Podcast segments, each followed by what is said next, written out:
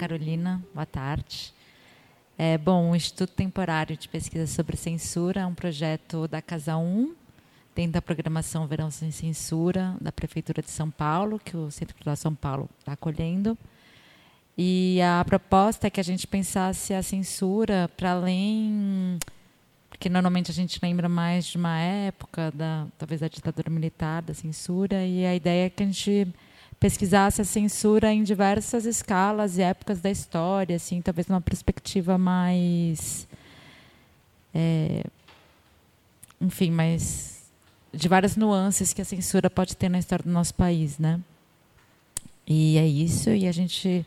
De noite tem sempre aulas gratuitas, aulas abertas, e de tarde tem a gráfica, que está sempre aberta para uma produção de pensar o que seria a censura. E aqui hoje a gente recebe o Gleuson, que estuda a escola de samba Príncipe Negro, é isso? Na Vila Prudente. A gente se conheceu agora há pouco, então acho melhor ele próprio se apresentar. E é isso, boa aula. Ah, e a gente está falando no microfone porque está sendo gravado para um podcast. E depois, se a gente for abrir para comentários e perguntas, eu peço que a gente também fale no microfone para estar tá gravado. Obrigada e boa aula. Bom, obrigado. Queria agradecer é, de início o convite, né, de participar desse evento. É, bom, é, meu nome é Gleuson Pinheiro, eu sou arquiteto urbanista, estou fazendo é, uma pesquisa de mestrado na Faculdade de Arquitetura e Urbanismo da USP. Eu sou membro também do Lab Raça, é, da FAUSP, né, que é o Laboratório Raça e Espaço Urbano. E essa pesquisa que eu estou desenvolvendo é uma pesquisa desenvolvida dentro do Lab Raça. É, o que eu vou apresentar aqui para a gente poder conversar um pouco hoje é, é, uma, uma parte dessa pesquisa né, que fala. É, a minha pesquisa é, olha, analisa o, desloca, é, o deslocamento de uma população negra residente na Vila Prudente é, e que por conta da construção da Avenida Professor Luiz Inácio de Anhanha Melo é, saiu da, da, Vila Prudente e foi morar em outros bairros é, mais periféricos da cidade. É, é, uma família especificamente que fazia parte de uma escola de samba, né, que é o Príncipe Negro, fundada na Vila Prudente em 1964 é, durante a década de 80 mudou para a cidade de Tiradentes e, e, nesse período levou a escola de samba para lá também. É, então, para começar, eu vou falar é, a parte dessa pesquisa que eu vou falar é sobre esse silenciamento da presença negra na Vila Prudente. É, E eu acho que isso se insere né, é, nesse, no, no, contexto desse evento. Né, acho que é válido a gente discutir isso, pelo menos a partir da, da disciplina que eu pesquiso, que eu faço parte, que é o urbanismo, é, que se propõe a estudar né, e fazer propostas né, de modelos de cidade modelos de ocupação do espaço urbano, é, o que a gente tem observado é que o urbanismo ele é uma disciplina que baseada em preceitos que se dizem universais, né? Mas a gente, é, mas é, tem ficado evidente também é, quando a gente analisa esses projetos e ainda mais é, no século XX no Brasil de que esses modelos, né, esses pressupostos que o urbanismo traz são pressupostos é, que não são universais, são pressupostos brancos, né, é, eurocêntricos, e que ele acaba por combater é, outras expressões ou outras propostas para a cidade. É, não está passando, né? Eu. Opa. Vou, é, eu vou tentar dividir a minha fala em duas partes. A primeira é falar um pouco sobre a narrativa dominante na Vila sobre a história da Vila Prudente, né, uma narrativa que não menciona a presença negra, e depois eu vou falar um pouco da história do Príncipe Negro e dessa presença negra que é silenciada na Vila Prudente. É... Bom, o bairro da Vila Prudente é um loteamento que, é, no final do século XIX, era um loteamento periférico. Né? A gente pode ver nessa planta do, Gomes Cardim, de 1897, esse caráter isolado da Vila Prudente, né, pelo rio Tamanduateí e pela linha férrea. E, de fato, era um núcleo, é, foi um, um loteamento é, produzido por é, imigrantes italianos que fundaram lá na Vila Prudente uma fábrica de confeitos. E e que levaram né, para esse loteamento muito do, muitos dos funcionários da, dessa fábrica e muitos dos muitos também imigrantes de origem italiana. É, né, o loteamento ele ficava nessa parte que é a parte mais antiga da Vila Prudente, que é a parte o loteamento ele era limitado, bom, é, lá a oeste pela linha férrea, né, e pelo Rio Tamanduateí, como eu falei, ao sul pelo córrego, é, o córrego das Vacas e o córrego da Moca. É, é, esse caráter periférico da Vila Prudente, ele, ele prossegue até meados da década do século XX, né, até meados da década de, de 50. Esse é um zoom né, nesse loteamento da Vila Prudente, que é o, arruamento que nesse núcleo ainda hoje existe. É, essa é uma a planta de 30 né, da cidade de São Paulo. E esse é um zoom na Vila Prudente. Em 30 já tem, já inicia a ocupação da margem sul do, do córrego da Moca, né, com o, o, bairro que hoje chama Parque Vila Prudente, né, em direção à Vila Zelina, que nessa planta de 30 aparece ainda desocupada, né. É, essa é uma imagem aérea de 1940 é, que mostra já a Vila Zelina ocupada né, é, a Vila Prudente em direção à Vila Ema, em direção ao leste também já começava a ter uma ocupação, principalmente de chácaras, né, é, tinha muita produção de verdura nessa região. E tinha e ao sul, né, da do, do córrego em direção ao leste tinha essa área que é uma área que era um descampado e que foi ser loteada só lá na década de 70, que é onde hoje é o Jardim Avelino, que na Vila Prudente é a ocupação mais vertical, né, mais verticalizada. É... É, esse caráter fabril da Vila Prudente ele também permanece até metade do século XX, né, do século passado, até os anos 50, 60. É, e muitas das instituições fundadas na Vila Prudente é, tem uma relação com esse caráter fabril do, do, do bairro. É, essa foto é do rancho carnavalesco Cabeções, que foi um, um é, o rancho que deu origem a uma escola de samba da Vila Prudente, que é a Cabeções da Vila Prudente, que existe até hoje.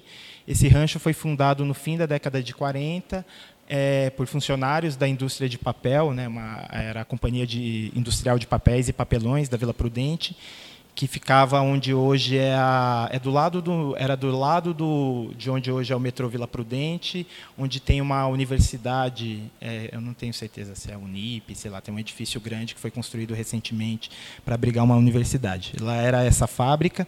E essa fábrica ela deu origem, é, os funcionários, né, fundaram esse rancho carnavalesco. A fábrica é de 24, de 1924, então do início do, do, do século 20 e também um clube de futebol, que é o Búfalo, é, Associação é, Esportiva Búfalo, que também existe até hoje, na Vila Prudente. É... Ai, Ixi, será que eu...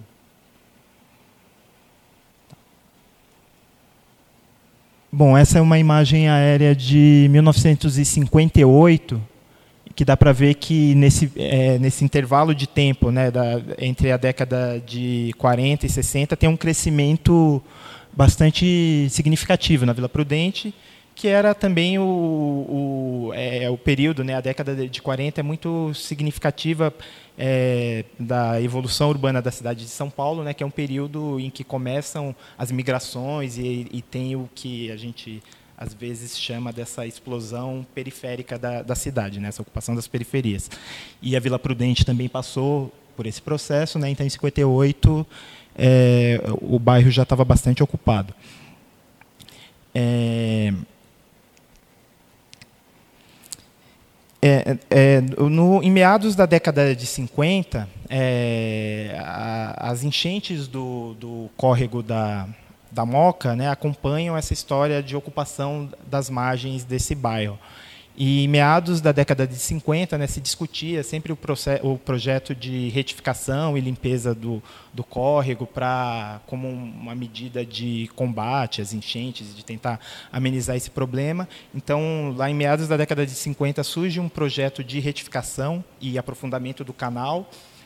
E é um projeto que ele vai ser aprovado no fim da década de 50 como também um projeto de avenida de fundo de vale, que é era a avenida do, do, do Córrego da Moca, que depois virou, quando foi inaugurada na década de 70, é, virou a Avenida Professor Luiz Inácio de Anhaia Mello. É, o, o, o, projeto foi aprovado no fim da década de 50, mas as obras só foram iniciadas em, é, em meados da década de 70. Esse processo de desapropriação para a construção da avenida foi um processo bastante longo, né, que durou toda a década de 60. É, essa é uma imagem de 72, né, então um pouco antes né, de, de, do início das obras. E, e aí, então essa é a história é, mais contada né, sobre a Vila Prudente, até essa importância da, da Avenida Professor Luiz Inácio de Anhar Melo, tem acontecimentos recentes que acho que não, é, nesse momento não interessam falar, né? a construção da avenida, até a chegada do metrô. Mas aí a, a, eu paro por aqui para começar a falar então da história da Príncipe Negro. É... Eu teve uma imagem que pulou e eu não vou voltar agora mas acho que antes de, de falar da história do Príncipe Negro, é, tinha essa presença italiana, né, desde que está na origem do, do loteamento, aqui tinha uma imagem da igreja da, de São José, da paróquia São José, que fica na Praça República da Lituana, no centro da, da Lituânia, no centro da, da Vila Zelina. É, no início da década não, no início não, no, acho que na, na, década de 20 começaram a chegar os primeiros imigrantes é, de origem russa e lituana, também principalmente, mas tinham imigrantes também de outros, outras regiões, outros países, ou re, regiões que não são mais países, é, do leste europeu, né? búlgaros, iugoslavos, é, croatas, ucranianos. E essa, essa comunidade que veio ainda no processo de incentivo à imigração, né, do fim do 19 início do século 20, né, pelo Estado brasileiro, que atraía, é, buscava né, atrair esses imigrantes para ocupar colônias agrícolas. É, tem um, a, a, ocupação da Vila Prudente ela é muito dependente de uma é, de alguns imigrantes russos né, e lituanos que foram ocupar uma colônia agrícola no interior do, do estado, quase na divisa com Mato Grosso, e que algumas dessas pessoas vieram para São Paulo também, adquiriram lotes na Vila Prudente, né, e, e, e principalmente nessa parte mais alta, né, ao sul do, do Córrego da Moca, onde hoje é a Vila Zelina, né? Então, é, tem essa presença também importante. Né? Atualmente, não atualmente, acho que é, do, do, final do, do, do século XX, né, década de 80, tem umas disputas de identidade do bairro, né, disputas étnicas, né, entre a comunidade lituana e a comunidade russa, né, que querem que disputam. Já teve proposta de mudança do nome da Vila Zelina para Parque Lituânia e os russos não concordaram. Já teve é, a mais recente foi a, a ideia de, de transformar o bairro da Vila Zelina num bairro temático russo, né, colocar coisas do tipo tinha um projeto de transformar os orelhões em matrioscas, né, que acho que são aquelas bonecas russas, enfim, esse tipo de coisa. Aí a, a comunidade lituana protestou e isso não foi para frente. Então, até atualmente eles disputam essa tem essa disputa de identidade do bairro. É, então, aí agora sim, eu vou passar para a história para aí a história que não é mencionada, que é a história dos dos negros na Vila Prudente. É, até onde eu pude apurar, né, porque a minha pesquisa ela se baseia na história da escola de samba Príncipe Negro, né? Então eu fui buscar pesquisar famílias, pessoas que fizeram parte da escola em algum momento. E até onde eu pude apurar, é, as famílias com quem eu pude falar, com alguns membros e fiz entrevista, colhi depoimentos, é, todos mencionam, não precisam muito bem, ninguém consegue precisar muito bem quando a, o, a, o, familiar chegou no bairro, é, mas eles mencionam a década de 20. Né? Então, isso coloca que essa presença negra ela se iniciou mais ou menos na época em que os, os imigrantes do leste europeu estavam indo também para essa região. É, também tem uma coisa que eu acho que é importante falar, antes de, de falar da história do, do príncipe negro, é que normalmente as pesquisas que tratam é, dos territórios negros né, na cidade de São Paulo ou que é, procuram pesquisar raça, a gente que pesquisa raça e né, associada a outras, às, outras disciplinas, encontra um pouco essa dificuldade, é, tem essa disputa com a análise a partir da, da categoria classe né, social. E, normalmente, as pesquisas né, que tratam de raça costumam subordinar né, raça a a classe social e aí muitas vezes as análises né, da, da, da, ou das movimentações da trajetória da história da população negra na cidade elas são vinculadas à história das ocupações é, subnormais ou precárias as favelas. Na Vila Prudente desde a década de 40 tem a favela da Vila Prudente que é aquela logo na chegada né, depois do Tamanduateí logo na, na chegada da da Anhaiamá, ela é uma favela que vai da do, da, da ia, né, do, do córrego da, da, das vacas, né, onde hoje é a, a tomada do viaduto lá, até é, em direção à Moca, né, uma favela muito grande, ao longo ali da Avenida é, de Anápolis, eu acho que chama atualmente. Bom, enfim, tem a favela da Vila Prudente desde a década de 40. É, mas o que eu pude observar nessa pesquisa é que a comunidade negra que fundou o Príncipe Negro, era uma comunidade que é, não era ligada a essa favela, era uma comunidade que ocupou essas margens do córrego da, da, da Moca de maneira legal, né, independente do caráter desses loteamentos, porque olhando os processos de desapropriações, tem loteamentos que, que são, não são completamente, mas tem situação de, de ocupação de área pública e, e situação que era regular que realmente era área particular. Tem até alguns processos que a prefeitura argumenta que era terra devoluta, enfim. Mas, de qualquer forma, essas pessoas elas compraram esses lotes, né? não, foram, não foi fruto. E dava para a gente ver naquelas fotos aéreas que, que eram ocupações irregulares, né? não era uma ocupação subnormal de favela. Então, essa presença negra na Vila Prudente, a, a, a que eu estou falando aqui, estou tratando, é uma presença negra é, que, não, que não é de favela. Né? Então tem essa questão também, é, acho que para discutir, que acho que é importante discutir também nessas análises da, da cidade e da população negra, né? porque é, isso independe, em alguns momentos da questão de classe, né? Não são pessoas é, extremamente, não eram pessoas extremamente pobres.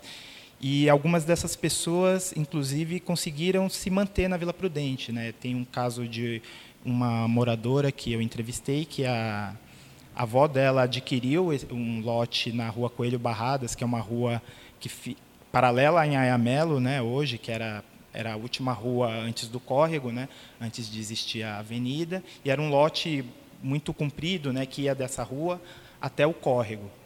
E foi a avó dela que comprou esse lote, né, segundo ela diz, lembra na década de 20, e ela permanece morando até hoje, né? É, e essa rua é uma rua muito significativa né, nessa pesquisa na, da Coelho, Barra, Coelho Barradas, porque é a rua onde foi fundada a Príncipe Negro e a, a escola de samba Príncipe Negro, enquanto ela teve na Vila Prudente, ela nu, nunca conseguiu conquistar um lugar, uma, um espaço, uma quadra de ensaios. Né? Ela, a maior parte do tempo ela ensaiou na, nas ruas do bairro e principalmente na Coelho Barradas. É, a, a Príncipe Negro ela foi fundada em 1964 né, é, nessa região, né, nas proximidades da, da Coelho Barradas, por, por esses moradores que moravam nessa rua. Inclusive, num dos depoimentos é, surge é, uma denominação da, da rua de que era chamada né, no, no entorno, no, pelos moradores dos outros bairros, de a Rua da Negrada, né, porque é, tinha uma isso acho que evidencia um pouco que tinha uma presença negra é, significativa, não só quantitativa, né, em termos de número, assim, de comparar com a população branca, mas significativa, acho que de um jeito que interessa, mas é, é, pelas expressões, né? É, essas pessoas chegaram a fundar uma escola de samba. Essa escola de samba ensaiava na rua, né? Era visível para os outros moradores, que tanto para os que participavam como para os que não participavam, né? Era visível essa presença de uma escola de samba. E a Príncipe Negro ela tem a sua origem numa coisa que também é bastante comum em vários bairros de São Paulo, mas também bastante comum na Vila Prudente, que é o, o futebol de várzea. É, ela tem origem num time de futebol é, segundo as narrativas e os depoimentos dos. Obrigado. Dos componentes da, da escola, é, o nome o nome da, da agremiação, Príncipe Negro, provém de um desses times, que era um time de, que, é, é, de futebol com a presença de muitos negros e as pessoas admiravam muito enfim, porte atlético e falava que pareciam príncipes e aí cunharam essa expressão de que eram príncipes negros e jogavam bem e aí quando fundou a escola de samba colocou esse nome de príncipe negro. É, acho que esse nome ele, ele também tem um significado importante porque, né, é, as pessoas mantêm essa versão né, da história da fundação da escola e do nome da escola, que é uma versão que ela guarda um orgulho das atividades do, do, dos negros nesse bairro. Né? Então, isso demonstra também que. É, o, o, acho que dá um pouco a dimensão do significado dessa presença. O Príncipe Negro foi uma escola que, durante a década de 70, né, é, o, o, concurso de carnaval oficial da cidade de São Paulo ele começou em 1968. Né? Então, foi fundado quatro anos antes. Então, o Príncipe Negro participou do primeiro concurso de carnaval. É, no Carnaval de São Paulo tem uma hierarquia, né? Bastante que hoje é bastante estruturada. Hoje tem, se eu não me engano, são sete ou oito divisões, né? Naquela época, na década de, de, quando começou, quando foi oficializado, eram duas divisões. Depois, logo passou a ser a ser, serem três e até quase o fim da década de 70 são, eram três divisões. O Príncipe Negro, a maior parte do tempo, é, permaneceu na divisão intermediária, que era o segundo grupo, e conquistou algumas ascensões ao primeiro grupo. É, então, durante a década de 70, o Príncipe Negro aparecia na imprensa, né? É, quando a imprensa tratava do carnaval né, da cidade de São Paulo, e aí é a origem dessa foto que é uma situação, assim, para o carnaval, na verdade, essa é a foto de um cortejo de um enterro, é, que uma componente da escola, segundo uma matéria da Folha de São Paulo de, do Carnaval de 71. É, essa componente ela faleceu é, às vésperas do desfile, da saída da escola da Vila Prudente, né, para ir desfilar. Nessa época, os desfiles eram no Anhangabaú. E a gremiação estava nesse segundo grupo. E é, é, até um fato interessante, porque um jornal como a Folha de São Paulo, é, nesse período, né, a década de 70, que é uma coisa que não existe mais na imprensa, fazia uma cobertura do carnaval que englobava, inclusive, sei lá, tratar da vida de pessoas, de alguma, alguns personagens, né, evidentemente importantes para a agremiação. No caso, essa era uma baiana, né, a, dona Geraldina, segundo o, é, essa matéria, e ela faleceu no, é, às vésperas da saída da escola, então isso rendeu uma reportagem de uma página no, no, na Folha de São Paulo. É, o título, a manchete, era até meio sensacionalista, que era morre o samba na Vila Prudente. Então, é, é essa foto aparece aqui um pouco para dizer que na década de 70, né, segundo a gente pode ver na imprensa é, paulistana, no jornal de grande circulação, é, aparecia né, a escola de samba Príncipe Negro, apareciam esses moradores negros relacionados a, ao bairro da Vila Prudente, né, identificados com a Vila Prudente. É, essa é uma matéria também de, de 1972 e é muito interessante porque foi a capa, né? Do, tem aqui a, a esquerda é, a, é a, a, capa, né? Era chamada de capa para a matéria do Carnaval e aqui eu dei uma ampliada, né? Que tem essas eu na verdade nunca contei, mas são, são muitas mulheres, só mulheres, né? Desde cinco anos de idade até uma senhora de 83 anos todas membros da, da escola de samba Príncipe Negro. E eu tive a oportunidade de entrevistar algumas, né? inclusive essa que eu, que eu falei, que é uma moradora né? que está até hoje lá. Ela é a, ela é a segunda né? ali. A segunda pessoa ela tinha cinco anos nesse desfile, que é a Rita da Silva. E então, né, na década de 70 também tinha esse é, o príncipe negro em algum momento da sua história, da história da Vila Prudente, da história do Carnaval de São Paulo, ele foi identificado com a Vila Prudente, assim, é, além do, da, da, esfera do Carnaval. É... No início no início da década de 80, essa foto é do desfile na Avenida Tiradentes, em 1982. Esse foi o último desfile da Príncipe Negro é, no, grupo, no primeiro grupo. Né? Ela tinha subido em 81, desfilou em 82 e, e não foi bem no desfile e voltou novamente para o grupo de acesso. E também é, é, esse, essa data, né, esse ano de 1982, marca é, o que poderia chamar de início da crise da Príncipe Negro na Vila Prudente, que é quando, é, porque já no, no fim da década de 70, com a, com a construção da, da Anhanhamelo, né, da Avenida Anhanhamelo, que tinha começado ali no início da década né, de, de 70, é, muitos moradores, é, por conta do, do, dos processos de desapropriação, né, que as indenizações não davam conta, uma situação que naquela época e que se repete até hoje. Né? Esses processos de desapropriação é, são indenizações com valores que normalmente a pessoa não consegue adquirir um, uma outra propriedade no mesmo bairro, né? E, e, e, nesse período, então, as pessoas eram desapropriadas, não conseguiam é, é, comprar outra casa nem próximo na região e, e foram mudando para outros bairros e com isso deixavam de participar da escola de samba. É, também tem situações que não, que não, não, não são desapropriação, mas as pessoas não conseguiram manter porque o bairro estava é, em transformação, então aumentava o preço do IPTU. Aparece nos depoimentos esse tipo de, de argumento né, para ter deixado a Vila Prudente em direção a outros bairros mais periféricos.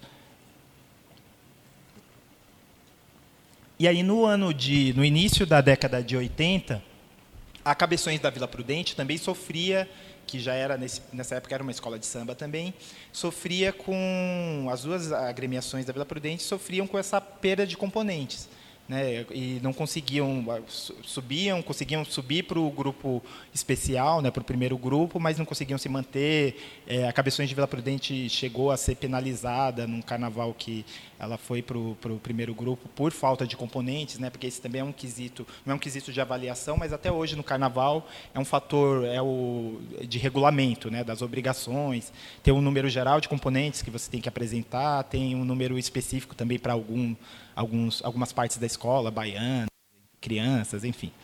É, e a, a, as duas agremiações estavam sofrendo com essa, essa, essa perda de componentes, e aí as duas diretorias decidiram juntar as duas escolas e fundar uma nova escola, que foi, então, no carnaval de 83, é, já desfilou pelo segundo grupo a União Independente da Vila Prudente. Era uma escola que era fruto das duas agremiações. Só que ao longo de, dessa é, pouco mais que uma década de história que as duas agremiações tinham, porque a Cabeções da Vila Prudente também virou escola de samba em 68. É, é, por serem muito próximas, é, tinha muita rivalidade. Né? É, é, comum até hoje, quando tem duas agremiações no mesmo bairro, tem uma certa rivalidade, assim, né? uma coisa um pouco parecido com um time de futebol né, a torcida, você faz parte de uma organização né, que tem aquela coisa de, de no caso da, da escola de samba, é do, da, da, bandeira, né, do pavilhão, não é bem vestir a camisa. É, mas as duas agremiações é, tinha muita rivalidade entre os componentes. Então, essa decisão da diretoria, ela gerou muita, das, de ambas as diretorias, gerou muita oposição. Né? Então, mas é, a União Independente da Vila Prudente ela desfilou no Carnaval de 83, né? É, oficialmente como é, é, é, reunindo componentes das duas agremiações. ela conseguiu se manter né, nesse carnaval no grupo especial, aí desfilou no carnaval de 1984 também, e aí ela não conseguiu se manter, aí ela caiu. É, mas no carnaval de para o carnaval de 1984, já na preparação, é, a, a, família de Rocimara, que é uma das pessoas com quem eu conversei também fazendo essa pesquisa, estava é, é, enfim, o núcleo familiar né, e de amigos dela fazia parte da escola desde a fundação, né, os pais e eles não estavam contentes com, com essa, essa união das duas escolas e faziam uma certa oposição. Né? E nesse período também é, a família dela deixou a Vila Prudente. Eles moraram por um período em São Mateus, né, também na Zona Leste, e depois foram adquirir uma casa, é, apartamentos, né, aí, propriedade na cidade de Tiradentes. É, então, é, quando eles mudaram para a cidade de Tiradentes, eles ainda continuaram participando, é, participando da, da Príncipe Negro, da União Independente, mas já fazendo, tentando é, re, reestruturar o Príncipe Negro, né? fazer essa, a saída do Príncipe Negro da, da, da, da União Independente da Vila Prudente. E aí, no, no Carnaval de 84, é, eles decidiram é, separar a Príncipe Negro, um pouco a revelia, e inscreveram a escola na última divisão. Né, aí, né, né é, né, nessa época já tinha o grupo de pleiteantes, inscreveram a Príncipe Negro também para desfilar no Carnaval, como Príncipe Negro da Vila Prudente também, embora eles morassem na cidade de Tiradentes já, estavam recrutando componentes na cidade de Tiradentes, mas para desfilar pela Vila Prudente. E aí essa situação ela durou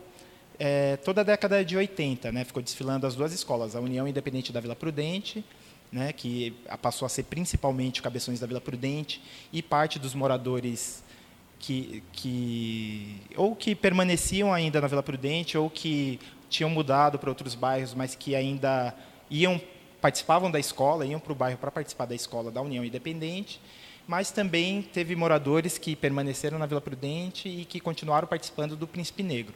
E aí a disputa na Príncipe Negro passou a ser para. Porque também surgiu a ideia de por que não levar a escola para a cidade de Tiradentes. Mas aí quem permaneceu de alguma maneira ligado a Vila Prudente também não, não queria muito que levasse a escola que fizesse essa mudança de bairro, porque falava, argumentava que a história da, da escola estava ligada ao bairro da Vila Prudente. E aí, nessa situação de crise, né, é, a União Independente da Vila Prudente também se desestruturou e não conseguiu mais voltar ao, ao grupo especial, foi gradativamente também caindo né, de grupos. É, e a Príncipe Negro conseguiu algumas ascensões, mas também nunca mais conseguiu chegar até o é, nem o grupo de a segunda divisão, né? Até o, o grupo que ela tinha ocupado antes dessa desse, dessa crise, desse processo de separação. É, e e até que no ano de 1992 eles conseguiram oficializar a transferência da escola para a cidade de Tiradentes, né? Passou a fazer parte do nome da agremiação, ela foi é, refundada né, na cidade de Tiradentes, Príncipe Negro da cidade de Tiradentes, que até então ela chamava Príncipe Negro da Vila Prudente. É, a, a, União Independente da Vila Prudente continuou desfilando, é, desfilou até a década de 2000, até que chegou no último grupo e a escola um pouco desapareceu. É, os, os, a Cabeções da Vila Prudente também foi retomada na década, é, acho que no ano de 2013, se eu não me engano, né? então já bem recente tem essa retomada. Hoje a Cabeções da Vila Prudente está disputando, o Carnaval está na, nas últimas divisões né, do Carnaval paulistano, mas está de volta. A Príncipe Negro também está no, acho que é quinta divisão, se eu não me engano, é, do, do Carnaval. E tem uma nova escola, essas pessoas, esses poucos moradores que permaneceram naquela região da Rua Coelho Barradas, eles é, têm é, fundaram uma nova agremiação, mas que está ainda no grupo de escolas pleiteantes, né? E que é uma é a Raízes da Vila Prudente, que é uma escola de samba que ensaia na Coelho Barradas. É, ela reúne pessoas que, porque a, a, Coelho Barradas mudou muito, né? Nessa nesse meio tempo mudou de, deixou de ser essa rua da negrada, né? Hoje tem um, algumas poucas famílias negras e é, menos ainda que participam né, do samba ainda, né, dessa escola de samba. Então, vem pessoas de outras regiões da Vila Prudente, ali da Vila Ema, que também são descendentes de pessoas que participaram do Príncipe Negro, participaram da Cabeções e que estão fazendo, né, tentando estruturar essa nova escola de samba. É, essa, essa imagem é uma imagem de, da Avenida Professor Luiz Inácio de Anhaia Melo, em 78, e que fazia parte de uma publicação da prefeitura de São Paulo de 79, né, que é, falava do, das obras, enfim, do que tinha sido produzido, inaugurado, né, então mostrava aí a avenida e dá um pouco esse caráter do, do que era a Vila Prudente quando começou essa crise da Príncipe Negro, né? A gente vê que era um, um bairro, a Anhaia Melo, quando ela foi construída, é, é, foi quando os, a, a, maioria dos galpões industriais já tinham saído, né, da não os galpões, as estruturas ficaram lá, mas a, esse uso fabril tinha já abandonado a Vila Prudente. É, durante um bom tempo, até recentemente, ela era uma avenida é, comercial, né, de principalmente um comércio, uma coisa muito comum em São Paulo, comércio especializado de automóvel, né, é, agências de automóvel, peças e serviços relacionados. E atualmente né, tem uma mudança com a chegada do metrô, tem uma verticalização também maior e, e esse tipo de, de, de coisa.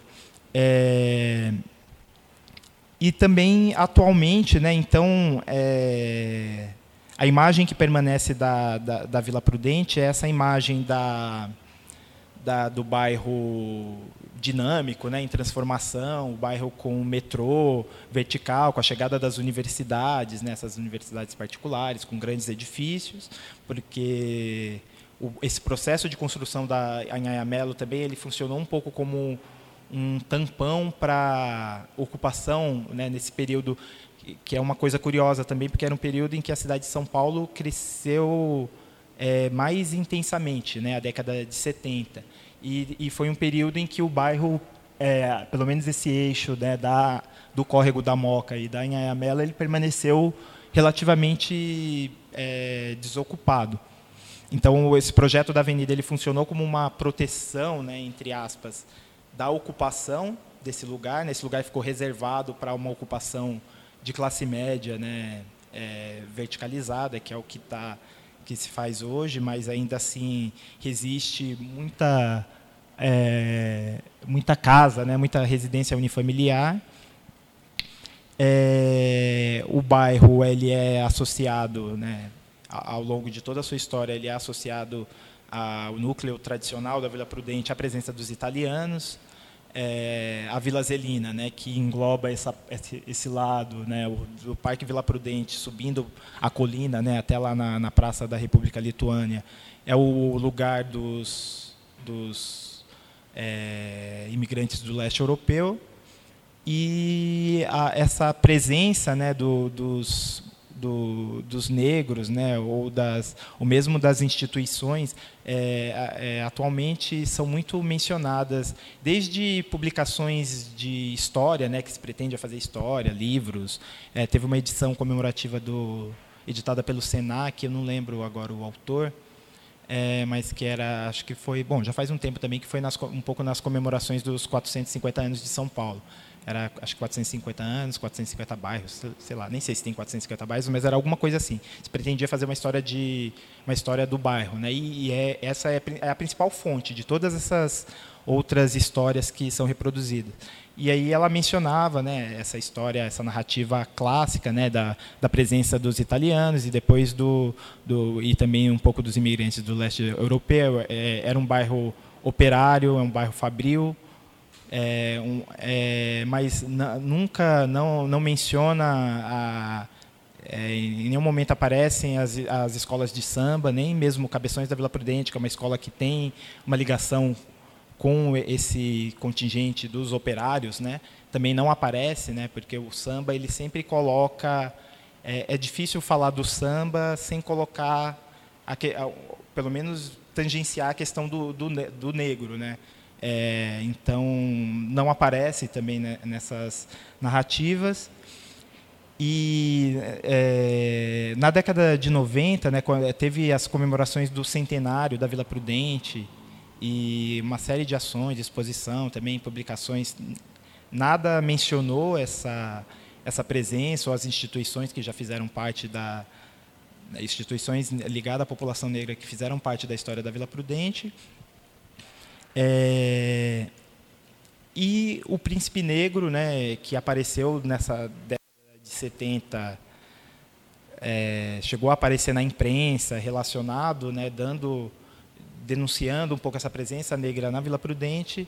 É, quando foi para a cidade de Tiradentes, também é um momento, na década de meados da década de 80, o carnaval de São Paulo é quando começa é, ter uma outra virada. Né? Tem dois importantes momentos, marcos do Carnaval de São Paulo. Um é a oficialização, lá em 68, né, que foi quando o dinheiro passou a ser oficial, então muitas novas escolas foram fundadas, muitas novas escolas também não ligadas como eram até aquela época às comunidades negras, né, foram fundadas escolas ligadas com outros aspectos da cidade.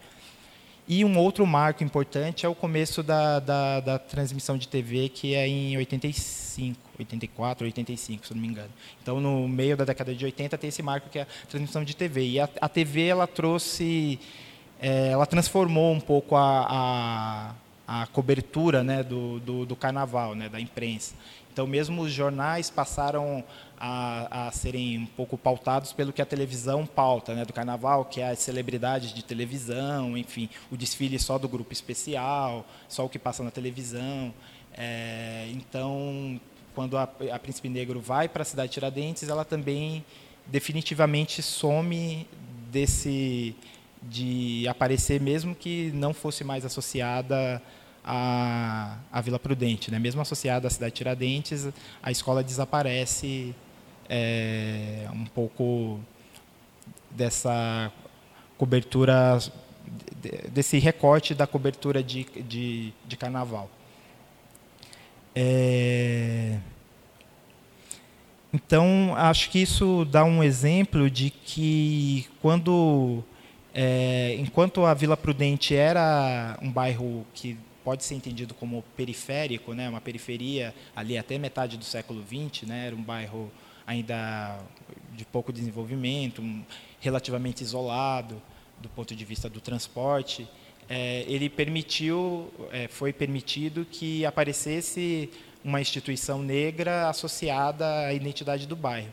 Quando o bairro so, é, passa por um processo de crescimento e ele se torna um bairro um entendimento mais central, né, esses entendimentos de periférico e central, eles, é, acho que principalmente atualmente, eles têm muito menos a ver com distância, né, e, e, e mais como é, como são abordadas essas, no caso, essas manifestações, né?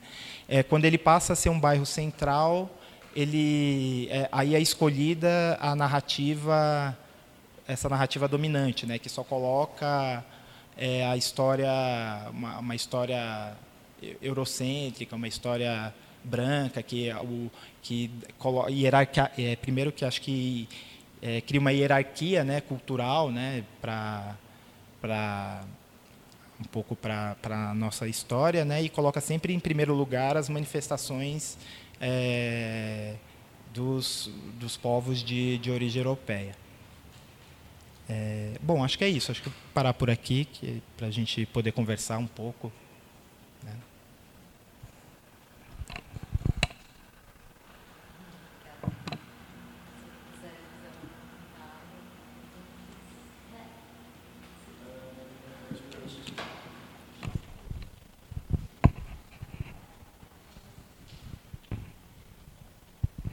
Eu ia perguntar um pouco melhor sobre como que era a relação da comunidade italiana com todas essas formas de expressões negras e tal, da Vila Prudente, da Príncipe Negro e afins.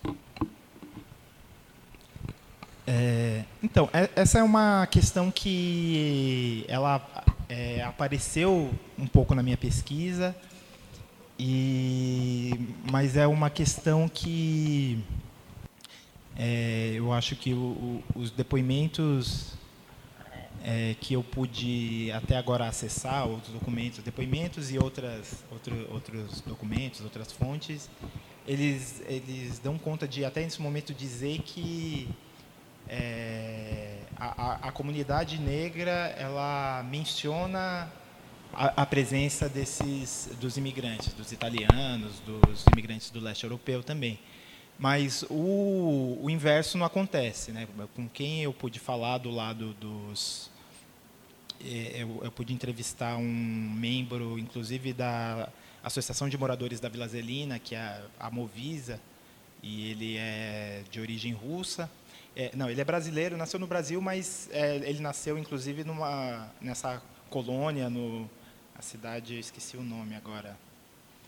É, bom, enfim quase lá na divisa do, com o Mato Grosso. Ele nasceu e, e, e, veio morar, ele só veio morar na Vila Prudente na década de 60, né, mas o avô dele tinha vindo já e adquirido uma chácara bem é, década de 30. E é, é, é, essas pessoas sabiam que tinha escola de samba, só, mas é, é, sem, sem estímulo, né? Tem um pouco como a gente faz essa pesquisa, essa coisa do do, da, da, entrevista, mas quando não há estímulo, não é mencionado. E, e os imigrantes italianos e europeus, eles são mencionados sem estímulo, sabe? Sem a gente citar ou, ou comentar, a conversa sempre acaba mencionando. É... E, e, também quando aparece, é, por exemplo, escola de samba, especificamente, é, aparece a Cabeções da Vila Prudente. Todo mundo conhece. Embora ela tenha tido uma comparada com a Príncipe Negro, ela teve foi uma escola que teve uma interrupção, né? De ali quando tinha a União Independente da Vila Prudente, foi uma escola que por um período não existiu, né? É, mas ela aparece. É, eu e aí eu defendo, eu eu acredito que muito por conta de ter essa origem é, na num funcionários, né, da de uma indústria, né? Que era de, de imigrantes, é, enquanto o Príncipe Negro não aparece como uma instituição relacionada a uma escola de samba, ou à comunidade negra.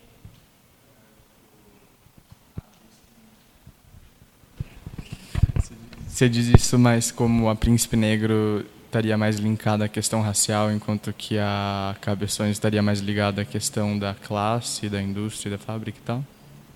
É, é, é eu acho. Aceitação. É, eu, eu acho que sim. É, eu, eu, eu é, acho que isso é o que, pelo menos as fontes que eu pude olhar, me permitem afirmar. a história da é interessante porque a história, por exemplo, da Cabeções da Vila Prudente é, oficialmente também, na história do carnaval, quem publica, quem fala sobre a Cabeções da Vila Prudente, é, fala que a escola surgiu na década de 60 também. Né? E, e não, não, menciona essa ligação. Mas é interessante que tem um, esse clube de, de futebol, que é o Búfalo, ele, e tem, ele tem uma sede ainda lá na, na Vila Prudente, e ele foi a primeira sede da, do Cabeções, quando foi fundado como, lá como Rancho Carnavalesco, depois passou a ser bloco. É, e para contar a história, como é um clube muito antigo, de 60 anos, para contar a história do, do clube de futebol, ou essa história do futebol na Vila Prudente, aí aparece a Cabeções, porque tem esse link. assim. Então, é, acho que não é de, não é de associação, sabe? Porque tem uma origem numa história, num jeito de contar a história, né, que é esse jeito da classe, né, os operários, o bairro operário, né, mas, mas é, acho que isso tem que ser considerado, né, acho que eu não diria que é por isso é só, né, mas isso é importante também. Pelo menos é o que eu posso falar nesse momento, né, assim, no, pé que eu estou nessa pesquisa.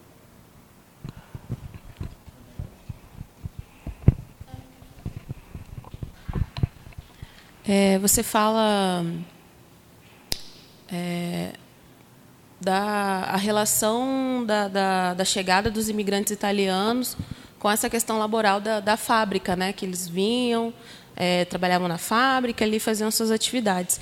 Na sua, na sua pesquisa, você conseguiu identificar é, qual a relação que tinha da, da, da, chegada dessa população negra nesse bairro, o que, que eles vinham fazer, se eles iam trabalhar na fábrica ou se eles tinham outras atividades. Você conseguiu relacionar a essa chegada se tinha algum motivo específico, seja laboral ou a própria comunidade negra que estava ali se formando e que um ia avisando para o outro e aí os parentes iam chegando. Você tem alguma, algum, você conseguiu identificar assim a relação de, dessa chegada dessa população no bairro?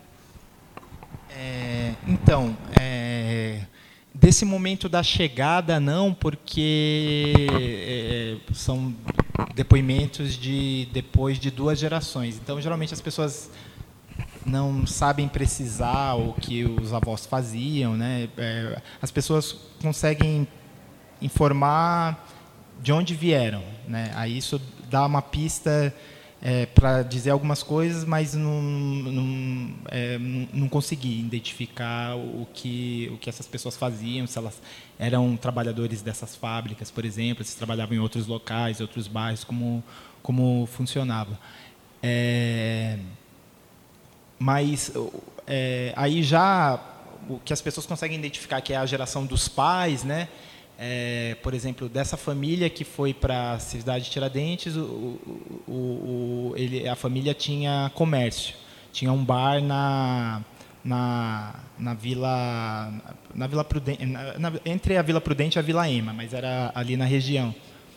Né? Então tem, então o, o que dá para identificar que as pessoas faziam era é, tinha gente também que era fazia trabalho a mãe era costureira. Então é, já é uma geração que é de um momento da Vila Prudente que não é mais um momento fabril também. Então pelo menos eu entendi da, dessa maneira. Assim pelo, pelas atividades já é um de um outro momento da cidade. E essa, essas pessoas exerciam trabalhos em, em outros lugares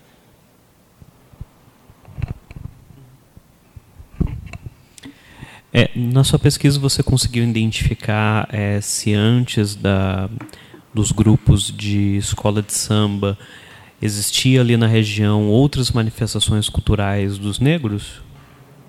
tipo Congadas, Moçambique, coisas do tipo que tem aqui na região? É... Não, esse tipo de, de manifestação não, mas o, o, que tinha na Vila Prudente, que era uma atividade que é, englobava os negros e era um, uma atividade também de socialização, era o futebol.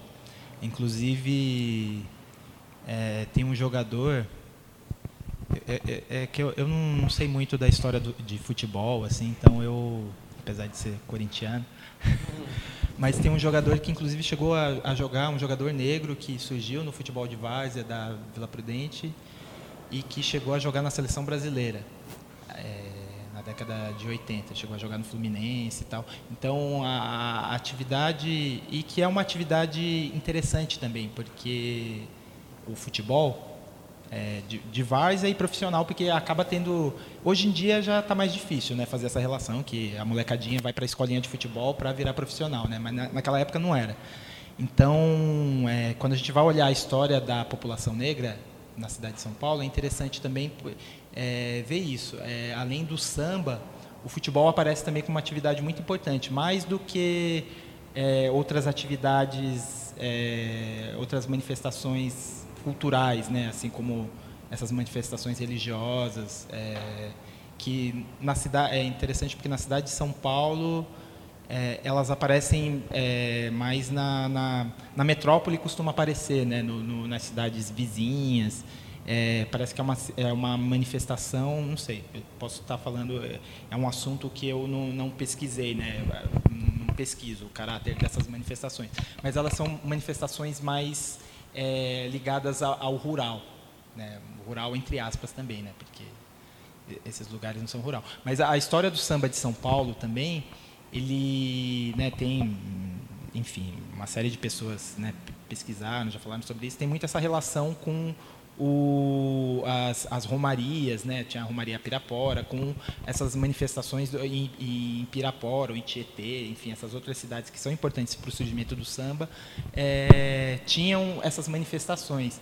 Então, e por ter, por no, no início do século né, 20, é, a, os grupos carnavalescos, né, os cordões, eles faziam romarias, né, faziam excursões dessas pessoas na, nas datas específicas das festas. Né? É, então, é, a impressão que dá é que em São Paulo é, é, essas atividades é, é, eram atividades festivas de se fazer no interior, né? Então, até a década de 30, 40, né, tem registros dessas excursões, né? Então, é, eram atividades que não eram feitas na cidade, né? Então, provavelmente elas não eram feitas, por exemplo, na Vila Prudente não era feito, sabe?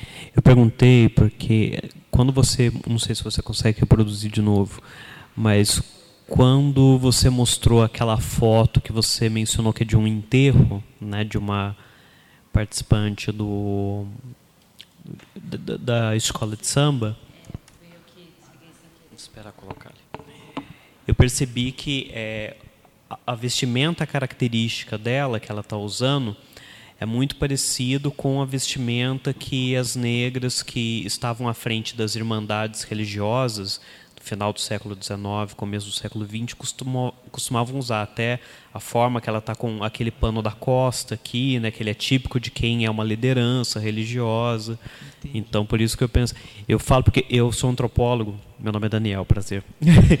e eu estudo justamente folclore. E atualmente eu estou estudando congadas mineiras, né? E que é uma manifestação que tem também essa característica, né, de elas começam nas irmandades religiosas, né, por, primeiro por, de uma forma mais obrigatória e depois elas vão combinando nessas outras manifestações culturais, né, como Congado, Moçambique, várias outras. E daí eu percebi que essa primeira figura, bom, me parece, pelo menos pela foto, que por trás ali parece que ela está com um pano da costa, né, que ele vem assim na lateral do corpo, então isso tem uma representação hierárquica religiosa, né? E, eu, bom, eu, pela imagem não consegui identificar o que, que, são as outras coisas que ela segura ali.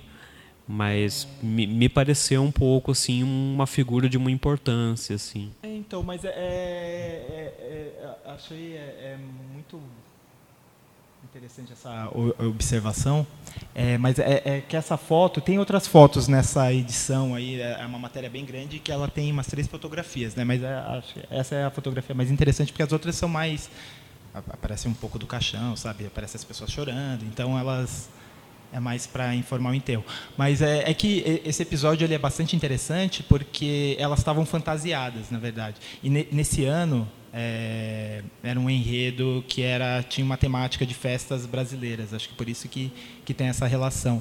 Mas é, é muito curioso assim essa cena porque as pessoas foram fantasiadas para o enterro porque foi assim ela, a, a senhora lá ela faleceu na, na, um pouco na hora da saída, né? Mas é uma obrigação o desfile, né? Então as pessoas foram para o desfile, e provavelmente os familiares devem ter ficado, sei lá, velando, não foram, né? Mas a escola, os componentes da escola foram desfilar e aí voltaram para o velório e de manhã foi o enterro. Então as pessoas não tiraram a fantasia, sabe? Que é uma coisa comum também do carnaval, né? Você vai, aí chega de manhã fantasiado ainda. Então como tinha esse evento, aí é, provavelmente aconteceu isso, né? Todo mundo foi para o velório e, e fazer o cortejo para o enterro. Então elas estão com, elas estão fantasiadas mesmo de, de baiana.